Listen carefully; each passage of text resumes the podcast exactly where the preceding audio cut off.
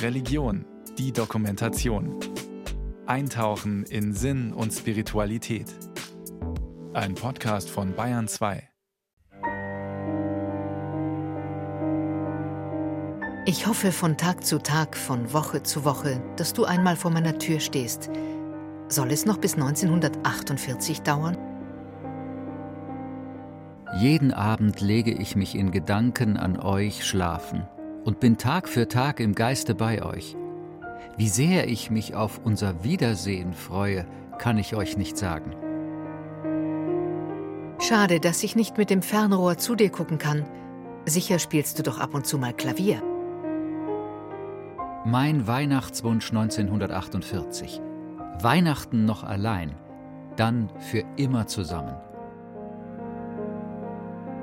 Schreibt meine Mutter gerade an, den, an die Lagerverwaltung Nummer 7062-9 in Russland, an den Lagerkommandanten, da ich seit einem Jahr von meinem Mann Walter Schleinzer keinerlei Nachricht habe, bitte ich herzlich um Mitteilung, ob er sich dasselbe noch in ihrem Lager befindet oder ob Sie mir irgendwelche verbindlichen Angaben machen können, da ich in großer Sorge bin. Das ist mein Vater Holger Schleinzer. Er sitzt im mittelfränkischen Möhrendorf am Wohnzimmertisch und hat einen Berg alter Briefe, Rotkreuzkarten und Schwarz-Weiß-Fotos vor sich. Sie sind so alt wie er, fast 80 Jahre.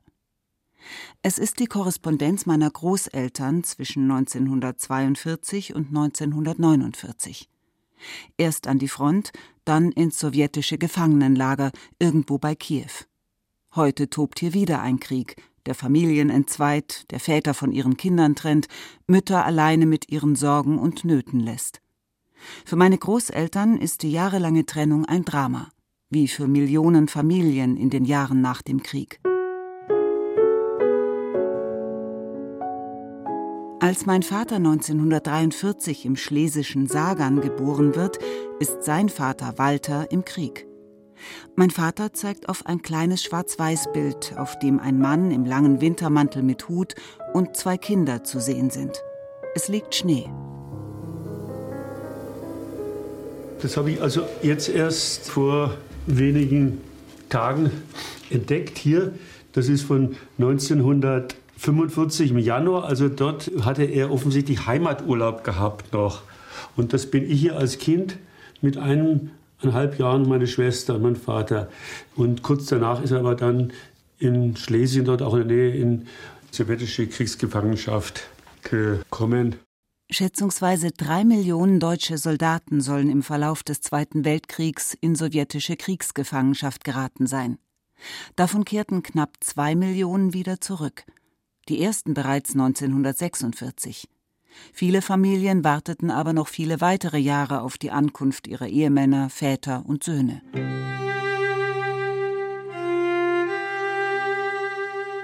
Als mein Opa 1945 gefangen genommen wird, flieht meine Oma mit den beiden Kindern aus Sagan, erinnert sich mein Vater.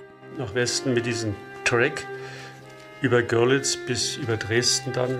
Sind auch bei der Bombardierung durch Dresden durchmarschiert am 14. Februar bis nach Annaberg und sollte eigentlich weitergehen nach Westen, aber meine Mutter ist wieder zurück bis Görlitz, weil dort ihre Eltern lebten.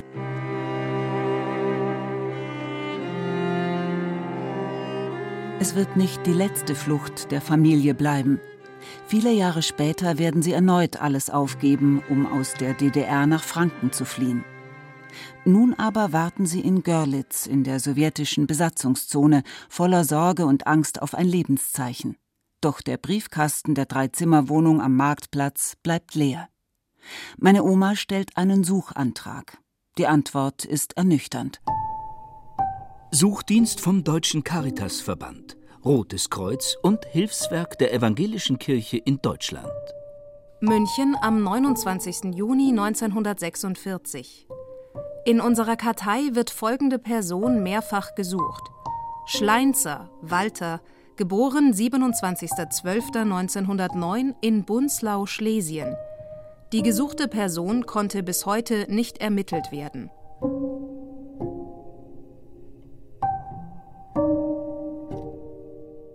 Was damals keiner weiß, mein Opa hat im Januar 1946 längst die erste Rotkreuzkarte an seine Familie abgeschickt. Erst Monate später fällt sie durch den Briefkastenschlitz. Liebe Erika, liebe Kinder, ich freue mich sehr, euch mitteilen zu können, dass es mir gut geht.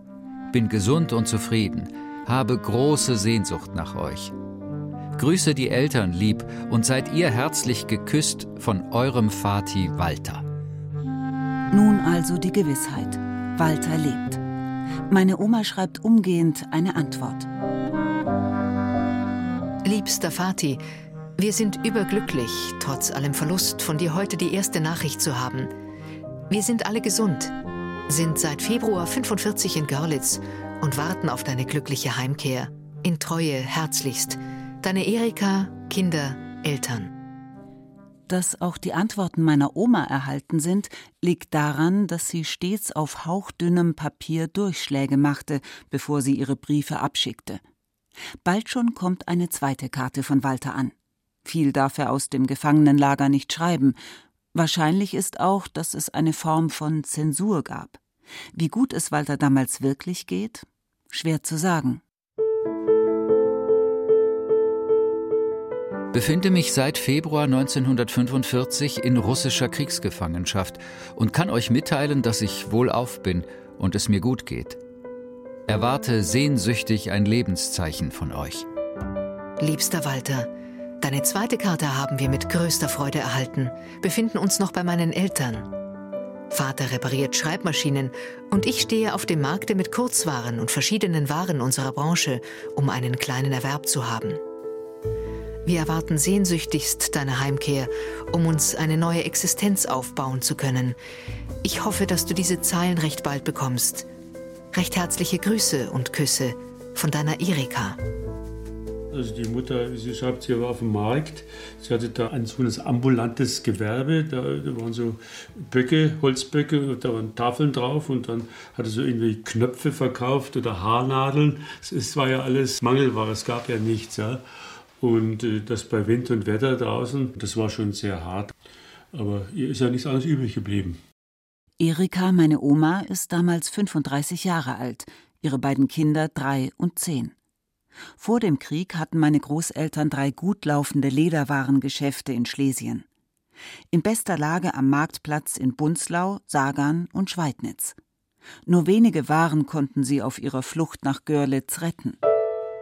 Wir haben hier ein böses Jahr hinter uns. Es war schwer und ist es auch heute noch, die hungrigen Mäuler immer satt zu bekommen. Bitte, Vati, mache dir keine Illusionen. Wir sind alle bettelarm geworden. Wir haben uns nur mitgenommen, was in je einem Rucksack Platz hatte. Holger lag ja noch im Wagen. Und das Leben ist teuer. Aber wir haben gesunde Hände und starken Willen und Mut und warten auf deine Mithilfe. Wir haben eine Hausklingel, falls du nachts kommst. Ich hätte in der Versicherung arbeiten können, wollte aber erstens mit unseren Firmen in Fühlung bleiben und zweitens mich nicht binden, um für die Kinder sorgen zu können. Es war unendlich schwer, auch die Kleidung und Nahrung zu beschaffen. Aus dem Lumpensack ist Kleidung entstanden. Ähren lesen, Holz sammeln, Pilze suchen ist ebenso wichtig, denn der Winter ist lang. Liebstes Frauchen, Septemberkarte erhalten bin stolz auf dich. Fühle vollkommen mit. Ersehne Wiedersehen. Mein ganzer Einsatz gehört dann euch. Weihnachtswunsch Foto senden. Treu, euer Walter. Unser liebster Vati, deinem Wunsch gemäß sende ich dir heute ein Bildchen von uns. Ich hoffe sehnlichst, dass es dich erreicht, damit du uns wenigstens zum Fest oder zu deinem Geburtstag am 27.12. bei dir hast. Ich wünsche dir, dass du recht gesund bleibst und bald zu den Glücklichen dich zählen darfst, die in die Heimat kommen können. Schöpfe neuen Mut und behalte den Kopf oben. Innige Küsse, deine Erika. Der Weihnachtsbrief mit dem Foto wird erst an Ostern im Folgejahr im Lager ankommen. Meine Liebsten, Lange keine Post mehr. Warum? Erwarte Brieffoto. Ersehne baldiges Wiedersehen. Mache mir viel Sorge um euch. Wünsche euch allerbestes. Euer Vati. 9.2.47 Mein liebster, guter Vati, wir haben diesmal einen kalten Winter, viel Schnee und 23 Grad unter Null und wenig Kohle, keine warme Stube. Wenn nur erst das Frühjahr käme. Dass du dir Sorgen machst, ist rührend lieb von dir. Aber sei unbesorgt, wir werden und müssen durchhalten. Tausend sehnsüchtige Küsse. Deine Erika. Als ich diesen Brief meiner Oma zum ersten Mal lese, starte ich eine Google-Suche. Temperaturen Winter 1947. Gleich die ersten Treffer liefern Berichte über den historischen Hungerwinter. Ein Ausschnitt aus dem Deutschlandfunk. Temperaturen bis minus 25 Grad.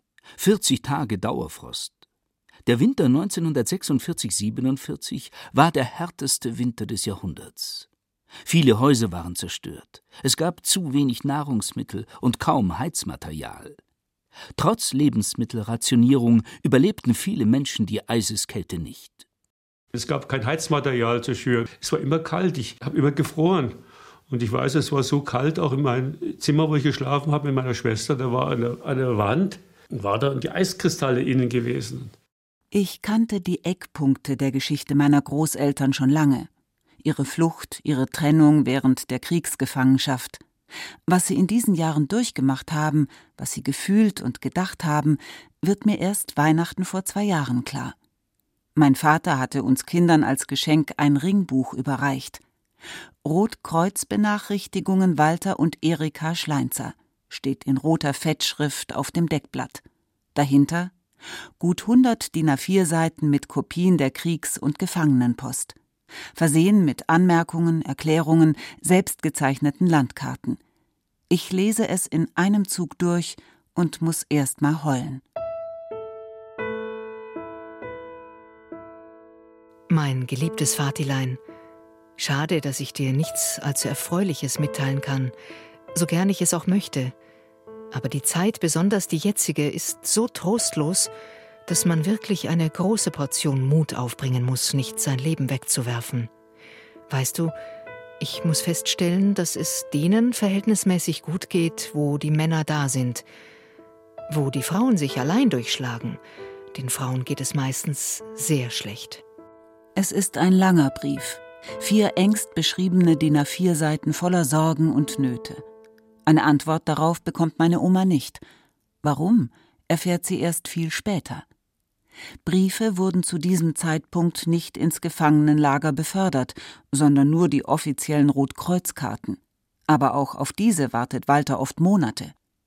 Erst Ende März 1947 erreicht ihn die Weihnachtspost aus Görlitz. Liebste Görlitzer alle, eben Weihnachtskarte erhalten. Euer Wohlergehen erfüllt mich. Vati. Liebster Walter, Holger war am 22.03. vier Jahre. Opa hat ihm einen schönen Trittroller gebaut. Er spielt jetzt viel Sand auf dem Platz. Die Kastanien und Linden sind wieder grün geworden.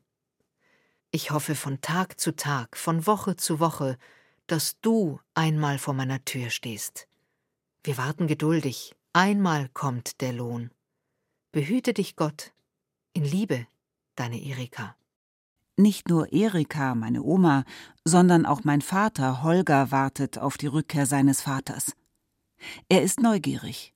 Wie wird es sein mit diesem Mann, den er nur aus Erzählungen kennt? Ich habe heute selbst zwei Kinder. Für mich ist das eine unfassbar traurige Vorstellung, so viel Zeit miteinander zu verpassen, eine Kindheit ohne Vater. Für meinen Papa und viele Kinder seiner Generation ist das damals der Normalzustand. Das war normal für mich, ja. Das war, ich wusste gar nicht, wie das ist. Und es war bei meinen Kindern auch so, dass viele gleichaltrige Kinder auch keinen Vater hatten mehr, weil die auch im Krieg geblieben sind. Und ich wusste ja irgendwie scheinbar, es gibt noch einen, aber da ich ihn nicht kannte, hatte ich ihn auch nicht vermisst. Weil für mich war eigentlich mein Großvater, bei dem er auch gelebt hat, hat die Rolle des Vaters mehr oder weniger übernommen. Seit Mai keine Nachricht von dir. Mein und der Kinder befinden den Zeiten entsprechend unterernährt. Mutter hat 35 Pfund abgenommen, ist sehr elend, ebenfalls Vater. Schade, dass ich nicht mit dem Fernrohr zu dir gucken kann. Sicher spielst du doch ab und zu mal Klavier. Der Einzige, der dich sieht, ist der Mond. Dem trage ich oft Grüße auf. Siehst du, Vati, deine Worte klingen mir oft im Ohr. Heimkommen tue ich, Meckel. Und wenn es jahrelang dauert, das verspreche ich dir. Und wenn du jahrelang mal nichts von mir hörst. Die Sonntage sind immer für mich traurig, wenn man die Männer mit ihren Familien spazieren gehen sieht. Glaube mir, ich bin richtig ernst geworden und schwermütig. Morgen ist wieder Markttag, und wenn es das Wetter erlaubt, werde ich wieder stehen. Ach, wäre das schön, wenn du mal plötzlich vor mir stündest und mich ablösen könntest. Meine Oma gibt die Hoffnung nicht auf.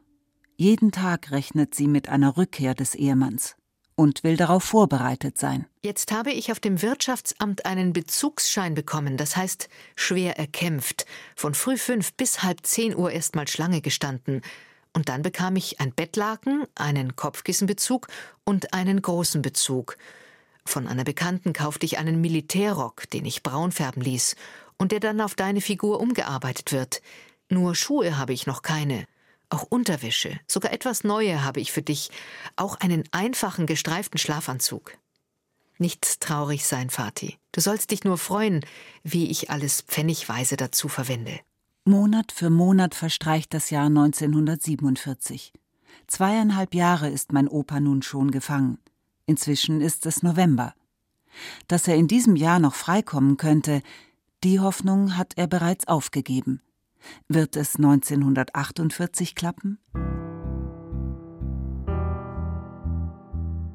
Liebste, Septemberkarte erhalten. Du, Helga, Holger, meine Sehnsucht. Durchhalten, wachsam, gesund bleiben.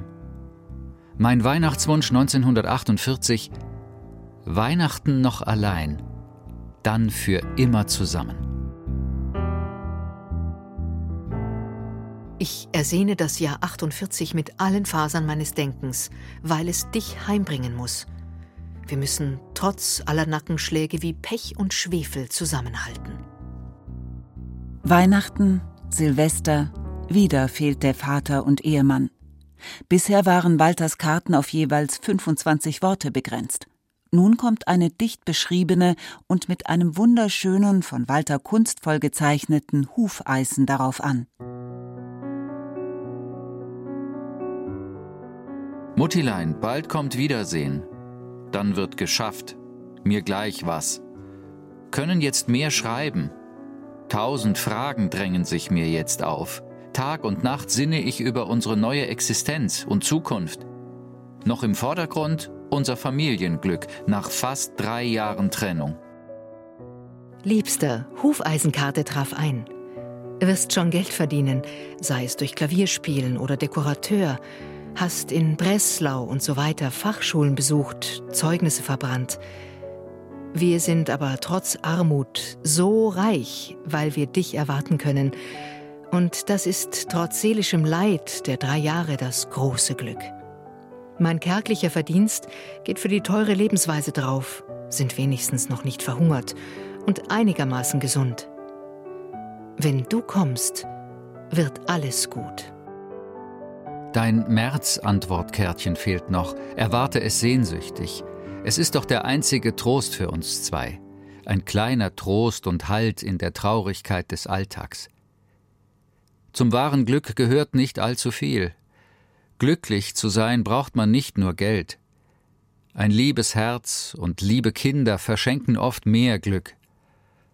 Und unser Wiedersehen in den nächsten Tagen oder Wochen soll unser Leben erst so richtig lebenswert machen. Darin liegt für uns unser Goldschatz. Oft denke ich auch an unsere Kleinen. Helga ist mir noch in besserer Erinnerung.